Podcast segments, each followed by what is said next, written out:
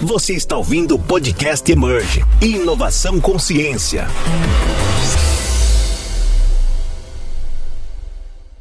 Sejam bem-vindos e bem-vindas a mais um Inovação Consciência, o podcast da Emerge. Meu nome é Lucas Delgado. E eu sou Daniel Pimentel. E o nosso entrevistado de hoje é bacharel e mestre em Engenharia de Produção pela Poli, doutor em Engenharia Mecânica e Aeronáutica pelo ITA, foi chefe de engenharia da Bosch e trabalhou por 18 anos na Embraer, chegando a ser diretor de Corporate Venture Capital e Innovation Strategy. Já avaliou mais de 6 mil startups, investiu em 60 dessas, participou de centenas de projetos de inovação e diversas cooperações com universidades e centros de pesquisas, bem como com a criação e desenvolvimento do carro voador em conjunto com a Uber e também foi cofundador da Embraerex, no Vale do Silício, onde foi responsável pelo desenvolvimento, implementação e orquestração de todo o sistema de gestão e inovação da Embraer. Hoje é Industry Partner para Corporate Venture Capital da Elo Group e professor convidado da Fundação Dom Cabral. Sandro Valeri, um prazer tê-lo conosco para compartilhar toda essa experiência com os nossos cientistas, executivos e ouvintes.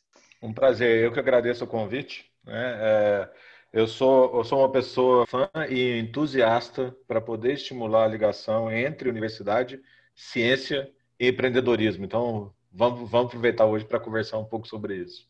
Que demais, Sandro, que demais. Essa trajetória toda sua é incrível e acho que vai ser muito bacana explorar esses pontos. E até puxando um pouco do nosso, da nossa última conversa, nosso, nosso papo no podcast foi com a Marta Pena, vice-presidente de inovação da Eurofarma, e ela falou muito que o sonho dela é que o setor farmacêutico brasileiro é, seja assim como foi o setor de agronegócio, o setor de aviação e o, setor de óleo e gás, né, no sentido especialmente do petróleo, que foi um setor forte, robusto, com capacidade de investimento e que, junto com a cooperação com a academia, conseguiu fazer lideranças empresariais nesses setores. Né? E você e a experiência na Embraer trazem, trazem muito, tipo, é, é muita robustez, né? uma trajetória muito, muito rica. E, e o que eu queria começar perguntando para você, Sandro, é assim, como que você dá um conselho até para essas novas empresas que possam construir essas indústrias, comecem a trabalhar com ciência, especialmente com a universidade? Olha, é... esse trabalho é um trabalho de longo prazo, né? Então, você me pede o conselho, o conselho que eu faço é com base na minha experiência e com base na experiência que eu tive na Embraer. É, o melhor jeito de começar são com projetos é, que façam realmente sentido para a organização e que consigam ao mesmo tempo desenvolver a universidade. Né? Então, é, é, e que de alguma maneira, o que, o que é muito interessante, se é, aquele conhecimento que a empresa faz e desenvolve com, com a universidade vai ficar depois para a sociedade. Então, eu, eu, diria assim, o principal conselho é esse, resultado para a empresa e depois é capacitação para a sociedade, porque isso daí não... Esse acaba sendo uma, uh, um, um resultado triplo, né? A empresa tem aquela busca de evolução tecnológica que ela precisa, a universidade tem o aumento do contato é, e tem a evolução tecnológica, e os empreendedores têm a infraestrutura disponível para poder seguir, é, seguir em frente a partir daquele resultado. Perfeito, Sandro. É, e até assim, nesse contexto, né, é muito é, a, a, sua experiência, né, como o Daniel até falou um pouquinho ali no início, ah, você, você, participou de, de muita coisa, assim, desse processo de gestão da inovação, né? Então, ah, desde a ah, contratação de cientistas, né, até a criação de um fundo de investimento para poder olhar para isso, né? Aí passa também por cooperação, desenvolvimento. Então, é a, a própria trajetória da Embraer, né, sua nesse sentido de ter um leque muito, muito, muito grande das possibilidades desse relacionamento com a ciência. E aí uma pergunta que fica muito nesse sentido é, é como, como definir por onde ir, né? Assim, já que você tem todo esse leque, quando você chega no processo de definição estratégica, como eu decidi que ah, esse ponto aqui é, talvez seja interessante partir para uma parceria de desenvolvimento, essa daqui eu vou trazer um pessoal especializado para ajudar a desenvolver, ou nisso aqui eu vou buscar startups para investir. Então, como que, qual que é a sua visão sobre como definir exatamente qual caminho perseguir no primeiro momento e talvez e como evoluir nesse caminho? Olha, é, hoje é muito fácil falar, né? Hoje é fácil, hoje a gente consegue desenhar uma estratégia em torno disso, né? Então, existe o nosso aprendizado do que, que foi e, existe do jeito que foi. Esse aprendizado, assim, antes de qualquer coisa, ele tem a ver com criação, com criação de visões de futuro, tá bom? Então, isso a gente sempre fez muito na Embraer, desde de 20 anos atrás, quando, quando estávamos começando a fazer uh, os primeiros, as primeiras pesquisas em parceria com a universidade, pouco mais de 20 anos atrás. Então, desde aquela época, a gente cria um cenário futuro que a gente acredita. E, e, e a partir do momento que você cria esse cenário futuro, você consegue criar um roadmap para chegar até lá. Então, eu diria assim, isso é independente se é tecnologia, se é negócio, né? É sempre criar uma visão. Então, assim, isso foi algo que nós fizemos há 20 anos atrás e que para criar o carro voador a gente fez também. A gente criou uma visão de futuro, é, criou um cenário onde que isso está acontecendo, entendeu como que vão funcionar as cidades com isso. Por quê? Então, esse é o primeiro ponto. Para onde que eu quero ir? Qual que é a minha visão? O que, que eu quero construir, né? É... E deixar um certo grau de abertura também, porque de vez em quando a gente é surpreendido pelo que a gente encontra no ecossistema. Às vezes você quer construir alguma coisa, aí aparece algo diferente no ecossistema, você vai acabar é, construindo outra, né? Que é a história do deixar espaço para aquilo que a gente não sabe que não sabe. Então, constrói uma visão de futuro e deixa um espaço para isso. A partir disso, é, passa a ser uma questão de eu gosto de chamar isso, aprendi faz pouco tempo lá nos Estados Unidos, de build, buy or partner, né? Então você entende para que futuro você quer ir, seja de negócio ou seja de tecnologia, quais são as capacidades é, que precisa ter tanto de negócio como de tecnologia. Então às vezes negócio, eu quero ter uma capacidade de ser capaz de vender na internet. Quero ter, eu quero ter uma capacidade de fazer negócios em rede ou de fazer plataformas multilaterais. São negócios. Eu quero ter uma capacidade de ciência de dados. É, vamos trazer aqui para a Embraer. Eu quero ter uma capacidade uh, de nanotubo de carbono. Vamos, vamos, vamos para a Eurofarma, né? Eu quero ter capacidade de CRISPR, né? que eu adoro o CRISPR, a propósito. Né? Então, é, você cria essa capacidade, e aí dentro dessas capacidades, você escolhe, olha, esse daqui eu quero manter como vantagem competitiva, eu vou fazer dentro de casa sozinho. E haja engenheiro, né? Contratar engenheiros, cientistas e tudo mais para poder fazer. Esse daqui eu consigo fazer em cooperação. Ah, então vou fazer cooperação? Onde que tenho as melhores universidades para fazer isso? Onde tem os melhores centros de pesquisa para fazer isso? Quem que tem condição? Ah, ninguém nunca fez. Tá bom, quem que tem a capacidade básica para criar isso junto comigo? E tem esse outro daqui, eu definitivamente vou fazer fora. Né? Então, eu vou comprar de alguém. Aí você pode partir para um M&A, pode partir para uma compra de serviço, né? É, e nesse meio tempo ainda tem toda a história de, do corporate venture, que é vou investir em startups, né? Investir em startups é uma condição seguinte: eu não tenho certeza do que eu quero. Eu não sei se eu quero fazer dentro, eu não sei se eu quero fazer fora, eu não sei se eu quero comprar, eu não sei se o mercado vai funcionar. Então, o corporate venture é, é a melhor estratégia que tem para você é, fazer parte do negócio sem tomar o risco total. Porque na pior das hipóteses, depois você vende a empresa, se você descobrir que você não quer, né? Em alguns, em alguns casos, a empresa vai fechar mesmo, né? E em alguns casos, ela vai multiplicar por, por N vezes, né? Então, se eu bolar um pouquinho isso, cria a visão, entende os capabilities, faz o build by partner e aí, a partir disso, você define a melhor estratégia para chegar até lá. Muito fácil é. falar hoje, tá?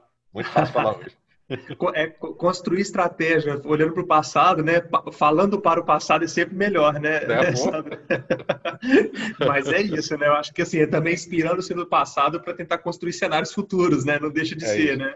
Uhum. E, e, é muito interessante o que você comentou até, né, em relação a, a, a como traçar essa visão, né, e aí já até migrando para o intermédio, a gente fala um pouquinho aqui até dessa visão da empresa, né, de como, no, no seu ponto de vista, mas uma coisa que sem dúvida você não só falou, esteve dentro, mas também trabalhou é a questão desse ecossistema como um todo, né, e falando aqui especificamente até desse ecossistema montado em torno de como levar a, a tecnologia de base científica para o mercado a partir dessas parcerias, né? Então, e aí vem assim até uma, uma, um ponto que a gente queria entrar um pouco mais com você, é, é como que você vê assim que a, as empresas, eh, de forma geral, né, elas podem ah, se aproveitar desse ecossistema de inovação com ciência, né, de, de, em que passos que ela pode utilizar disso, e abordando até um pouco assim, ah, justamente quais são essas dificuldades, né, por que, que ah, isso não é mais um, presente hoje, até no Brasil, comparado com o que tem fora e com a sua visão e sua experiência de fora do país, né? Olha, é muito interessante. É, essa pergunta é muito boa, né? É, porque isso tem a ver com, também com, com a questão da maturidade do ecossistema. Um ecossistema maduro, é, ele tem alguns players jogando, alguns atores né, que jogam bem. Então, um dos atores principais são as universidades com os centros de pesquisa, que é onde que tem toda a criação de, de conhecimento né, e toda, toda a criação de ciência. É, nesse ecossistema tem que ter também o governo. E o governo, do que eu vi da minha vivência de ecossistema lá de fora, né, minha vivência de Vale do Silício de Boston, que é onde que eu, que eu tive bastante, o governo lá ele tem uma característica de facilitar via políticas públicas. Então ele não atrapalha, vamos dizer assim, tá? Então ele facilita com que, com que os negócios fluam e com que a tecnologia flua. E todas os, as, as políticas, leis, elas são feitas em torno disso. Ah, nós temos um outro elemento que são as empresas, que eu detalho um pouquinho mais depois, mas é o papel das empresas como investidora e estimuladora de ecossistema investidora tanto na universidade como no outro elo que eu vou falar agora, que são os empreendedores, que no final da história é, a gente precisa deles para que eles criem os novos negócios, né? Então, o empreendedor precisa da empresa, precisa da universidade. A universidade precisa da empresa e do governo, né? Então todo mundo precisa de todo mundo nessa história. E o último ponto de ecossistema são os capitalistas de risco. Você tem para nutrir e alimentar todos, você tem um capitalista de risco que ele vem colocar dinheiro nas startups ou nos empreendedores, que por sua vez é, conseguem sair das universidades que têm é, esse casamento com as empresas, né? Então é, você vê que é toda uma história muito bem amarrada. E isso é interessante que isso cai até, né? A gente está a poucos dias da divulgação do, do Global Innovation Index, e o Global Innovation Index mede muito bem isso, tá? Se a gente for um pouco mais profundo, a gente vai parar lá na formação primária e tudo mais, né? E o que, o que é de diferente hoje do Brasil é, a, em relação a esses dois grandes do mundo, que são dos dois mais avançados, né? Se a gente capturar tanto Boston como Vale do Silício, os ecossistemas são completos. Eles, eles têm todos os, todos os atores e todos os atores jogando em altíssimo nível. Obviamente, Boston tem mais uma tem uma, uma vocação mais científica, né, de formação de ciência de TRL baixo, e o Vale do Silício ele pega o TRL um pouquinho mais alto. Né? Tem uma ciência muito forte nas universidades, mas ele já é mais próximo de levar para o mercado. Né? Então, eles têm só essa diferença, mas os dois são muito maduros. E o que, que eu vejo hoje no Brasil? Né? E vocês da Emerge conhecem muito bem isso.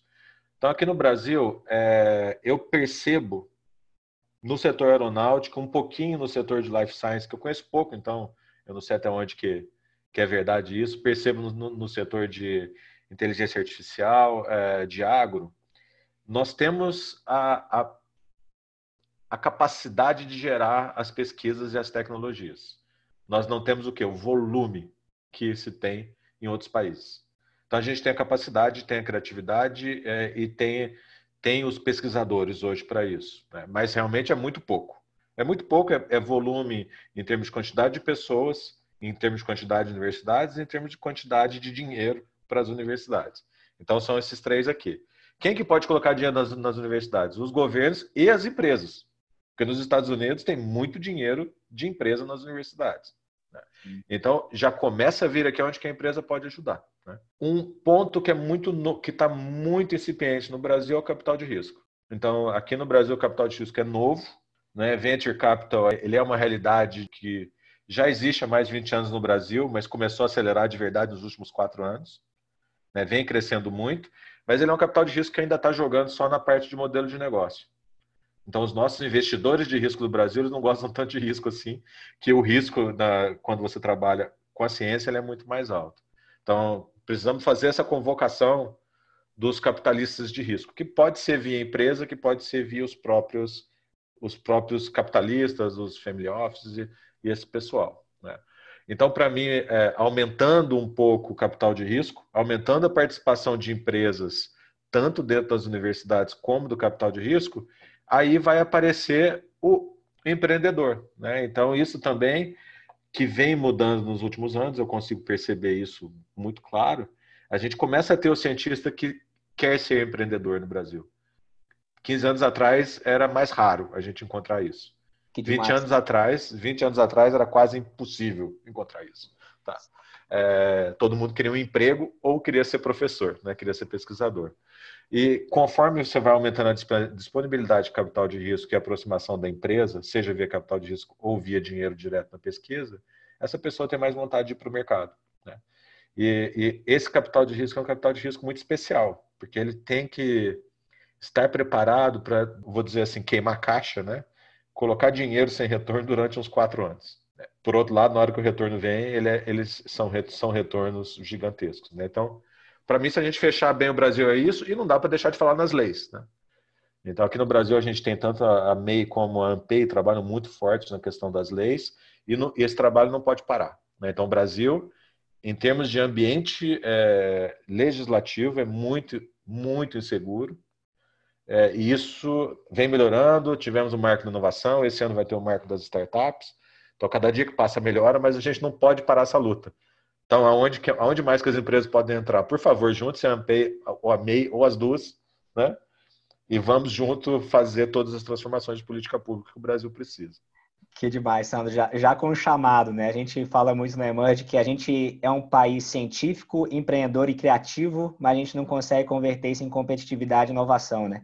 Então, definitivamente, você não tem bala de prata, mas capital de risco e indústria investindo cada vez mais é muito elementar, né? Esperamos isso. aí ansiosos que a gente, a gente melhore, mas mais do que isso, trabalhar por isso, né? Então, essa convocação sua de sociedade civil, né, comunidade empresarial, industrial, investir em ciência, tecnologia e inovação para gerar negócio é, é, elementar, né? E Sandro, o seu chapéu que, com o qual você já trabalhou muito tempo, né, seja enquanto indústria e indústria que também investe e supra essa lacuna, né, é, o corporate venture capital, né, ele supre muito bem essa lacuna. E como você mesmo disse, no Brasil a gente está caminhando em venture capital e tem poucos fundos que têm de fato investido é, em, em, negócios que têm base em ciência. Né? Um caso interessante recente é a própria Magna Med, né, que investiu ali no, no início do, do anos 2000 e hoje com, com uma projeção muito interessante. Como, como que você vê, até para comprovar isso, pro, seja para os industriais, seja para quem está começando um venture capital, para assumir mais risco? Além desse retorno, esse aprendizado, sabe? Como que de o que, que você acha que precisa para a gente de fato apresentar para esses investidores que vale a pena ou qual que é o processo para mostrar que pô, vale a pena criar um venture capital voltado para essa temática ou com essas estratégias para investir em, em, um negócio saindo das universidades? Olha, é, é, é, eu sempre falo que tem a responsabilidade de todos, viu? Não, eu não vou dizer que é só o investidor, mas o empreendedor também tem responsabilidade. Né? Então, é, é, como também a gente, nós não tínhamos empreendedores, eles estão aprendendo. O Brasil está, os empreendedores brasileiros estão aprendendo a ser empreendedores de risco. Então, assim, é, um ponto é estruturar o negócio de maneira, e isso eu posso falar, tá? Porque eu passei esses últimos três anos aqui no Brasil, né, com, com o nosso fundo de corporate venture. E eu estava exatamente usando o pedaço de capital seed para hard science. Né? E o que, que foi que eu mais encontrei no nosso setor? É ainda empreendedores é, que não tinham uma visão global do crescimento do seu negócio. Tá? Os empreendedores brasileiros de hard science que eu encontrei, que tinham essa visão, eu encontrei lá no Vale do Silício. Curiosamente, eles foram para lá. Exatamente porque aqui no Brasil eles não encontraram nada. Né? É, os outros, é, então tá aqui. Então, o primeiro o empreendedor brasileiro é trazer essa visão global. Então, olha, eu estou desenvolvendo aqui uma tecnologia que vai conquistar o mundo, qualquer tipo de tecnologia. E, e, e, conseguir vender, porque daí a partir desse momento você vê que não é o mercado brasileiro que vai consumir, porque o próprio mercado brasileiro ele é um pouco reativo em relação a coisas muito novas, né? Então, é, é, nesse ponto, o empreendedor trabalhar aqui do lado do investidor, né, essa caminhada conjunta de tecnologia, ela te abre muitas possibilidades, né? Obviamente, do lado do investidor puro, que é o capitalista de risco, esse daí é, são retornos maiores. Então, um fundo que, que vai investir em hard science, ele vai ter retorno duas a três vezes maior do que os, os demais fundos. Mas, qual que é a diferença? Vai demorar mais tempo. Então, são fundos de longo prazo, são pessoas que realmente vão poder esperar, né? É, são fundos, esses são aqueles, aquele tipo de fundo que metade das startups vai dar certo, metade vai dar errado. Né? É diferente do mundo digital, que a maior parte vai dar certo. Muito bom. Né? Então, eu, eu, acho que eu tenho, eu estou pensando aqui esse lado do investidor entender isso, e quando o investidor é um corporate venture, aí sim, ele criar um mecanismo de desenvolvimento conjunto com a startup. Por quê? Porque isso pode vir a ser o departamento dele daquela tecnologia no futuro. E é muito mais barato você investir numa startup do que você investir dentro de casa. Sim. Tá? Sandro, e até nesse ponto de preparar o empreendedor, quando a gente está falando, de fato, a gente precisa treinar melhor os cientistas brasileiros para inovação e empreendedorismo, né? E dentro de diversos aspectos, desde que você trouxe muito de visão de futuro, né, uma visão global do seu produto, da sua tecnologia, é, de focar no problema e tudo mais, é, um gargalo grande, sempre dúvida dos nossos muitos cientistas que a gente trabalha, é no principal ativo ali de, de, um, de um negócio voltado é, para para inovação que tem base em ciência, né? Que é a propriedade intelectual. Nos seus diversos, nas suas diversas caminhadas e conversas e avaliação é, de, de projetos que tinham base em ciência, de empresas que tinham base em ciência, né? Como que você via a maturidade dos brasileiros em relação a isso e como que esse ativo é visto pelos, empre... pelos, pelos capitalistas de risco ali, né? Essa dinâmica de cotitularidade, se for o caso em corporate venture ou se é o caso do investidor, como que eles veem esse ativo e como que você viu os empreendedores brasileiros preparados para isso? É, é, eu, eu, vou trazer o lado do ativo, é, de como que o capitalista de risco vê. O capitalista de risco não se, ele dá mais valor se você está se você tá protegido, tá bom? Então você aumenta o valuation da sua startup se você conseguiu fazer a proteção da sua tecnologia. Então ele, ele não ele não busca, ele não quer a, a tecnologia para ele, tá? Então isso é um ponto ele quer o negócio. Ele quer o negócio e se esse negócio tem, for protegido, para ele melhor você tem mais valor, porque daí você segura, segura a competição no mundo. Né? É, do ponto de vista, isso é quando são capitalistas de risco puros. Né? Quando é corporate venturing, é, a tendência é manter isso, mas quando começam os negócios com as corporações, aí pode ficar um pouco mais complicado. Porque daí as corporações, cada uma tem a sua, a sua característica, e, e aqui no Brasil, uh, via de regra, as corporações querem toda a, a, propriedade intelectual para ela, né? O é, que, que eu vejo aqui de novo que fica uma dica para os cientistas empreendedores, né? A minha experiência com os brasileiros é que eles abrem muito API para as empresas grandes. Então, eu acho que eles podem dar mais valor na propriedade intelectual deles, que é exatamente algo que o capitalista de risco normalmente faz, tá? Muito bom, muito bom, Sandra. A gente tem até é, orientado muitos cientistas desde o ponto de, olha, não publica, né? Que é sempre muito atrativo, né? A publicação, uhum. ou mesmo, olha, essa informação você não precisa contar. A gente está sempre no intermédio de indústria cientista, né? O cientista vai apresentar alguma coisa e fala, olha, essa informação você não precisa falar agora. Você vai só vender para sentar na mesa, né? E para sentar na mesa é, com NDA e aprofundar nisso tudo, né? Nem toda a informação técnica é relevante para abrir a porta, né? Ah, isso, isso também. É, é, se a gente entrar um pouquinho nesse nível de detalhe, é muito interessante, porque eu vi casos extremos, tá bom? Já aqui no Brasil, né? É, precisa saber até onde que você consegue contar, de maneira que o outro lado entenda do que você está falando e possa confiar em você. Aí eu estou falando do lado empresa. Né? Exato. Né? Então, assim, eu, eu só confio se eu entender como que funciona.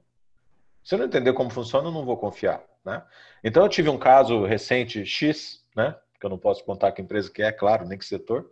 Mas era uma tecnologia super interessante. Mas ele queria, ele me apresentou um NDA cobrando algumas dezenas de milhões no NDA. Acabou o negócio. No NDA. Você... A multa de descumprimento, alguma coisa assim? É, acabou o negócio. Porque ali, assim, poxa, você tem a legislação do NDA para te proteger. Né? Não precisava colocar isso. Então, assim, é, esse é o cuidado. E isso, infelizmente, é algo do ambiente brasileiro. Né? A situação política, econômica, de corrupção que a gente vive no país aumenta o nível de desconfiança. E a gente sabe que tem, tem muita gente que se comporta mal em relação a isso. Né? Mas, de alguma maneira, é, é, é assim: se ele soubesse esse caso, se a pessoa soubesse até onde que ele contava sem me contar o pulo do gato, eu ia conseguir entender o que, que era e eventualmente podia investir na tecnologia dele. Ô, Sandro, e isso acho que é até, até vem mais uma, uma questão importante, porque a gente escuta muito essa pergunta, né? E aí ela, acho que é, é legal trazê-la para você também, né? Que é, é assim, exatamente, até onde então contar, assim, né? Lógico que cada tecnologia ela tem a sua peculiaridade, mas de forma geral, até onde contar.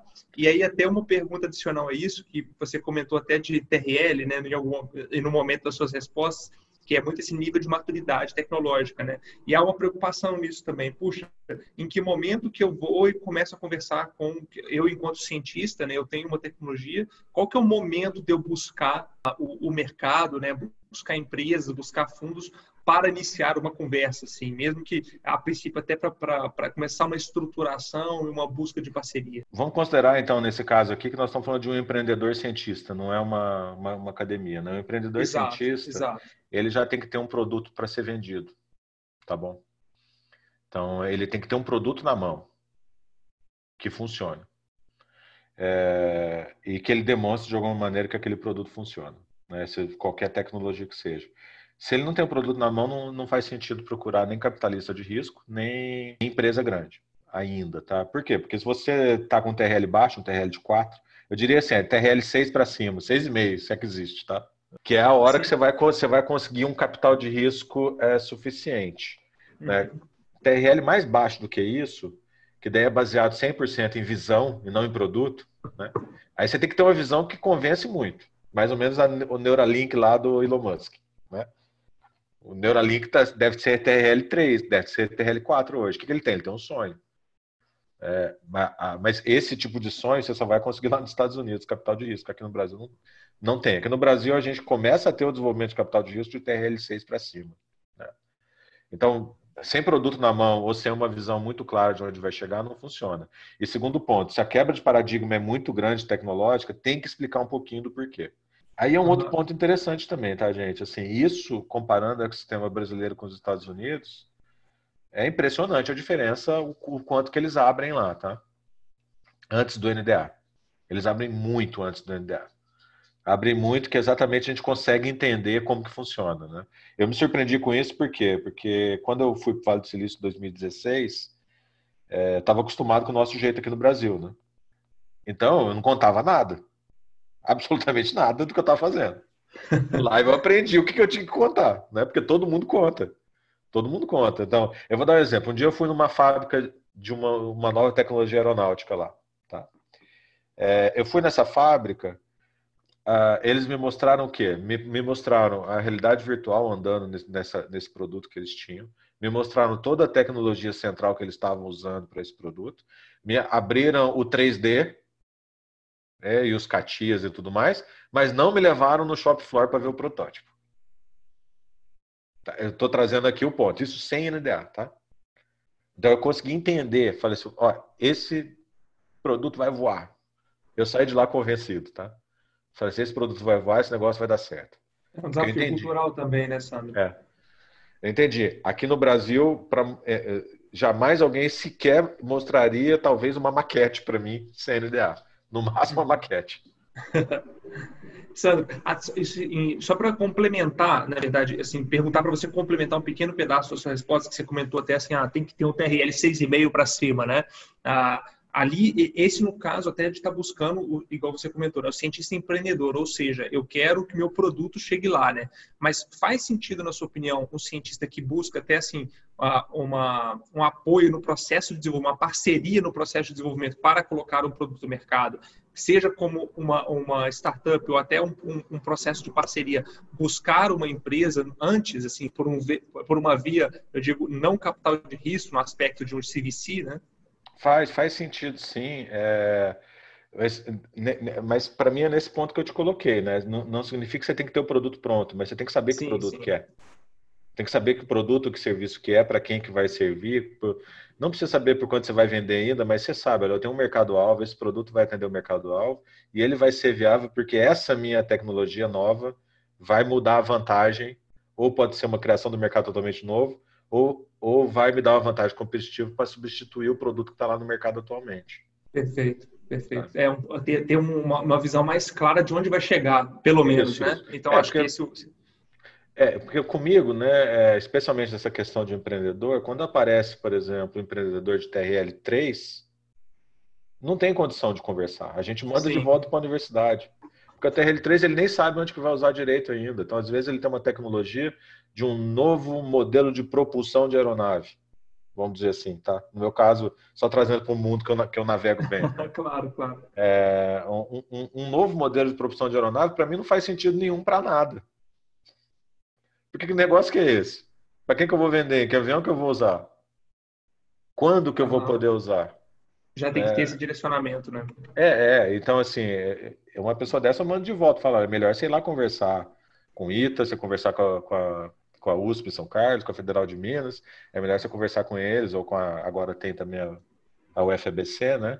Então é melhor uhum. você conversar com, com, com esses centros de pesquisa e fazer o desenvolvimento ali, com o Senai, com a Embrapa toda aí, né? Aí é um outro Perfeito. tipo de negócio, né?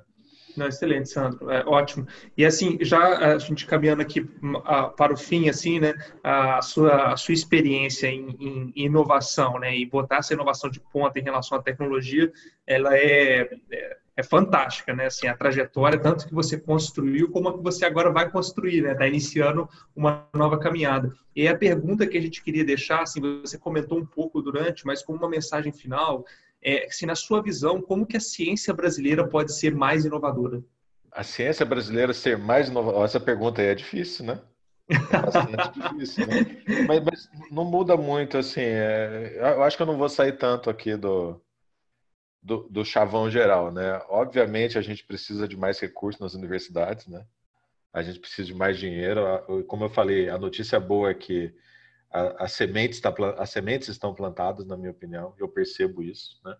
Então, que a gente precisa de mais recursos, a gente precisa das empresas começando a jogar para valer. Então, para quem já foi em Boston, especialmente Boston, quando a gente quer um centro de, de hard tech, a quantidade de centros de P&D de grandes empresas que tem lá é algo assustador. Né? E eles estão lá exatamente porque estão no ecossistema, né? com 60 universidades e tudo mais, né? Então, você ter essas grandes empresas em conjunto, né? claro que tem todo o pedaço do governo, essa força que a gente tem que fazer com o governo, e o empreendedor. Né? Então, assim, é, aqui é, é, eu gosto de fazer as chamadas, né? Aqui é a chamada para o empreendedor, é hora da gente sonhar alto. Né? A gente sonha alto porque, assim, a semente está plantada, é, a gente não é tão diferente em relação a tudo que está acontecendo no mundo. A gente só em menor volume, tá? e com menos recursos. Então, tendo mais recursos, sonhando mais alto, eu acredito que, que a gente consegue bem longe e aí a inovação vai começar a acontecer. Né? A inovação vai começar a acontecer chamando, fazendo a chamada das empresas. Por favor, empresas, cheguem nas universidades. Precisamos criar esse modelo. Tá? Sandro, que demais, que demais bater esse papo contigo, é, trazer toda a perspectiva que você tem nessa trajetória incrível, né? Desde é, liderança industrial, investimento, a visão de parceria com a universidade e agora principalmente esses chamados, né? Chamados todo mundo fazer um pouco mais, né? Seja o governo, seja as indústrias, seja os investidores de risco, sejam também os cientistas e empreendedores. Eu acho que é esse o objetivo no final do dia para a gente conseguir converter o que a gente estava falando de ciência, criatividade, empreendedorismo em inovação e competitividade, né? Sandro, muito obrigado mesmo por compartilhar isso tudo com a gente. Eu que agradeço, me diverti. Eu gosto muito disso, né? Pode me chamar sempre. um abraço e até a próxima.